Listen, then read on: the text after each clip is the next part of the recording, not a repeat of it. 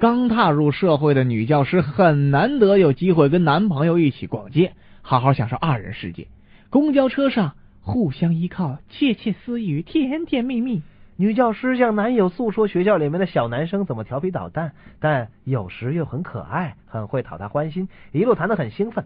忽然车到一个车站，从后面的座位走来了一男一女，他的学生。老师好，这么巧啊！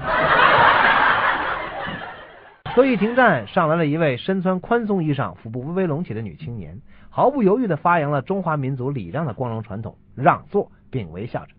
嗯，您您过来这边坐吧。不用了，谢谢啊。哎呦，不行，您怀孕了，站着不安全。谁怀孕了？你什么意思啊？细看之下，原来那隆起之处并不是什么小生命，而是一圈肥肉。哎呦，那个老陆啊，这这大家啊都该减肥了。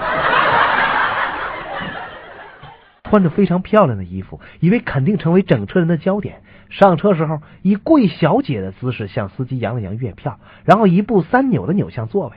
谁知道突然听到司机的粗粗的嗓门：“喂，小姐，你那个不是月票。”一看，原来他出示的是单位出入证，上面那照片还是笑得最甜的那一张嘞。